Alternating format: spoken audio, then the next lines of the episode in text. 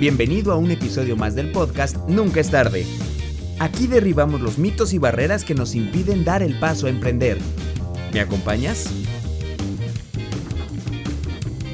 El día de hoy te quiero compartir la historia de una persona que conocí hace ya algunos años cuando yo trabajaba como representante médico. Esta persona, a quien voy a llamar Diego, cuando yo lo conocí, él era un gerente de distrito. Y la verdad, pues no le iba nada mal. Él tenía prácticamente poco más de 30 años en, la maleta, que así es como se dice en el argot del representante médico, estar en la maleta. Y ya le quedaba, pues realmente, que serían unos tres años para retirarse y literal vivir de sus rentas. Porque a Diego le tocó vivir una época de mucha bonanza cuando en la industria farmacéutica, cuando un representante ganaba, ganaba bastante bien entre sueldo, comisiones, bonos y demás, hace muchos años los representantes ganaban y ganaban bastante bien. Ya con el paso del tiempo, pues ya no fue lo mismo que antes, digo, mm, no se puede uno quejar quien trabaja todavía en esa industria, ya no es lo mismo de antes, pero vamos, siguen teniendo buenos ingresos. El punto es que a Diego, en el laboratorio para el cual él trabajaba, tuvo una reestructuración, tuvo una fusión con otro laboratorio y dentro de esa misma fusión tuvieron que hacer ajustes de personal. Y a Diego le tocó salir en uno de los varios recortes que hubo. Yo le perdí un poco la pista, pero te cuento lo que supe posteriormente. Pues al igual que muchos, ¿no? Cuando estás en una situación donde ves que tu trabajo está en riesgo porque vislumbres que va a haber un recorte, por la razón que tú quieras, y que es muy probable que te toque a ti ser parte de una salida, que den de baja ciertos puestos y tú puedas estar dentro de esos candidatos que van a salir, la realidad es de que en muchas de las ocasiones te pones inquieto porque tienes compromisos que cumplir, puedes tener hijos en escuela, tener que pagar la hipoteca de la casa, la mensualidad del coche, la despensa, los servicios básicos que uno tiene que cubrir, agua, luz, teléfono, lo que sea. Y el hecho de saber que es muy probable que te quedes sin ese ingreso, sin trabajo, pues es, debe ser estresante, es muy estresante. Entonces, me imagino que en su momento Diego hizo lo que muchos hemos hecho mandar currículums a distintos laboratorios con la esperanza de ser contratado, si bien ya no como gerente de distrito, pues al menos nuevamente como representante, o sea, empezar otra vez de nuevo. La situación fue que al paso de las semanas Diego no conseguía trabajo y el estrés se iba acumulando y acrecentando. Al final, lo que hizo Diego fue asociarse con otro representante al que también le tocó salir en, una, en un reajuste de esa misma empresa. Ellos eran colegas, se conocían bastante bien, y deciden emprender un negocio de consultoría.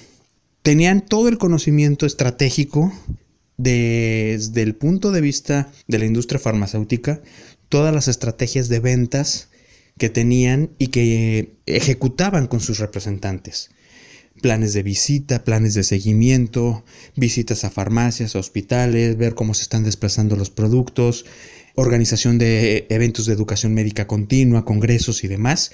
Todo ese conocimiento que adquirieron a lo largo de más de 30 años trabajando como representantes médicos o como gerentes de distrito lo aplicaron en su propio negocio y empezaron a ofrecer los servicios a, a, empresas de distintos tamaños y de distintos rubros así fueran empresas ferreteras, empresas que manejaran fuerzas de ventas, a ofrecer toda una reestructura para optimizar a las fuerzas de ventas.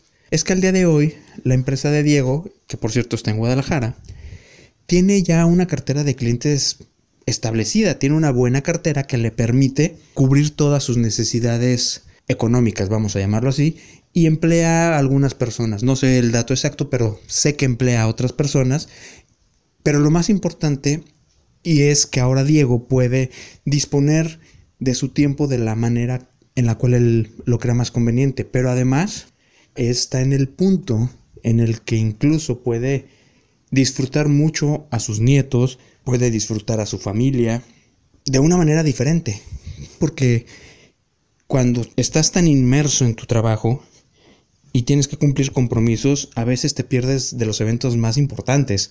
La graduación, el cumpleaños de alguien, los primeros pasos de tu hijo, cosa que ahora Diego está pudiendo ver en sus nietos, poder disfrutarlos y dedicarles ese tiempo de calidad y ese tiempo que vale la pena. Decir, qué bueno que me arriesgué. Entonces, ahí queda la historia del buen Diego. Un saludo hasta Guadalajara, Diego. Ojalá puedas llegar a escuchar este, este podcast. Y la enseñanza que me deja a mí, al menos al final, a veces parece ser necesario que tenemos que vivir una situación de crisis, una situación que nos haga tocar fondo para darnos cuenta del potencial que dentro de nosotros tenemos y que decidamos dar ese paso para salir adelante.